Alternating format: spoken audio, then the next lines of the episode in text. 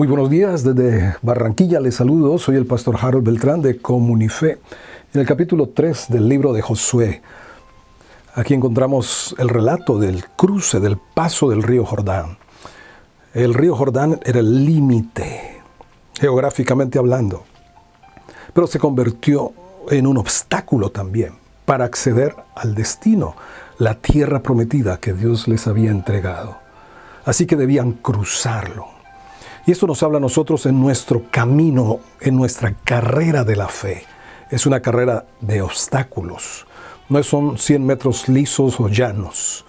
No, es una carrera con obstáculos. Y los obstáculos son para superarlos, para desarrollar paciencia, para desarrollar perseverancia, templanza, para desarrollar nuestro carácter. Los obstáculos Dios no los permite para desalentarnos, desanimarnos, estancarnos o retroceder, no, para vencerlos y atravesarlos.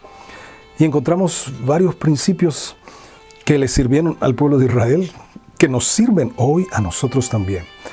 Versículo 1, capítulo 3, Josué se levantó de mañana y él y todos los hijos de Israel partieron de Sittim vinieron hasta el Jordán y reposaron allí antes de pasarlo. Principio clave, reposar antes de cruzar el obstáculo. Reposar, no ir a la aventura, como dice Pablo allá en 1 Corintios capítulo 9, yo no corro a la aventura ni golpeo al aire.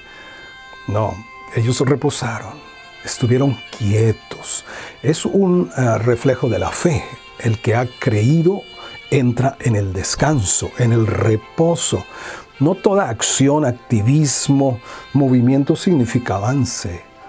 Solamente cuando estamos siendo guiados verdaderamente. Por eso el Salmo 46.10 dice, estad quietos y conoced que yo soy Dios. Reposar no es pasividad, reposar es expectativa, ojos abiertos, oídos despiertos para recibir revelación, guía de Dios.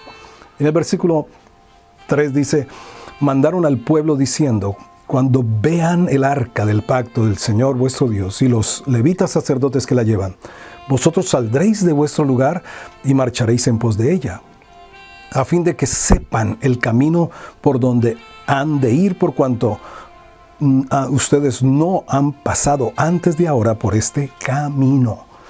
Aquí el enfoque es en la presencia, el arca de la presencia de Dios, no enfocado en el obstáculo. Una de las cosas que más debilita la fe, recuerda, la fe se debilita o se fortalece de acuerdo a lo que tú contemples, de acuerdo a lo que te enfoques.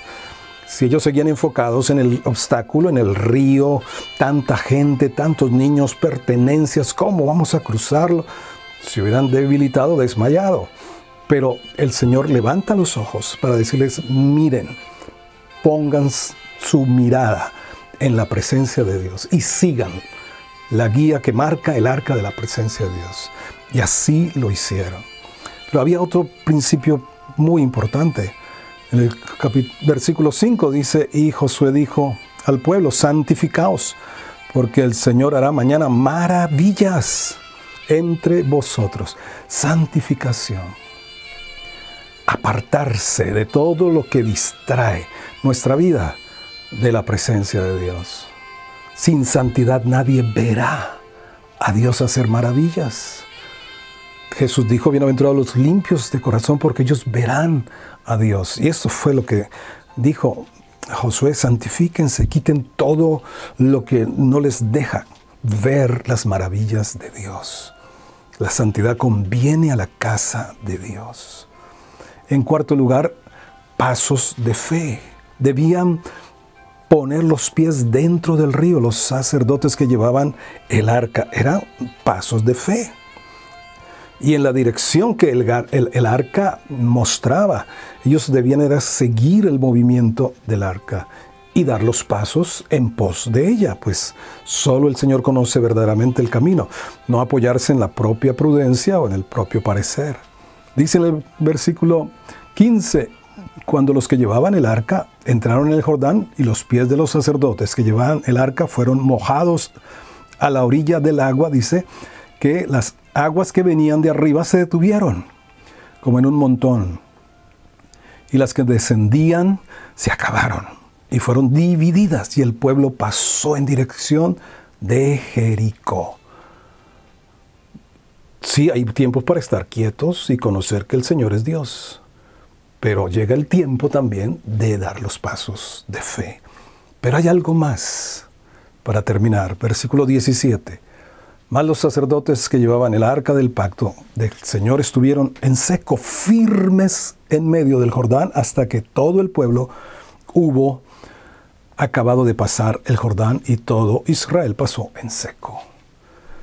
Los pasos de fe hay que mantenerlos firmes, sin titubear, dice David en un salmo. He confiado a sí mismo en el Señor sin titubear y mucho menos echar hacia atrás. Se hubiera vuelto a cerrar el río si se hubieran echado hacia atrás los sacerdotes. Se debieron mantener firmes hasta el fin, hasta el final, hasta que algo suceda. No retrocederemos. No somos de los que retroceden para perdición, dice Hebreos capítulo 10, sino de los que tienen fe para preservación del alma.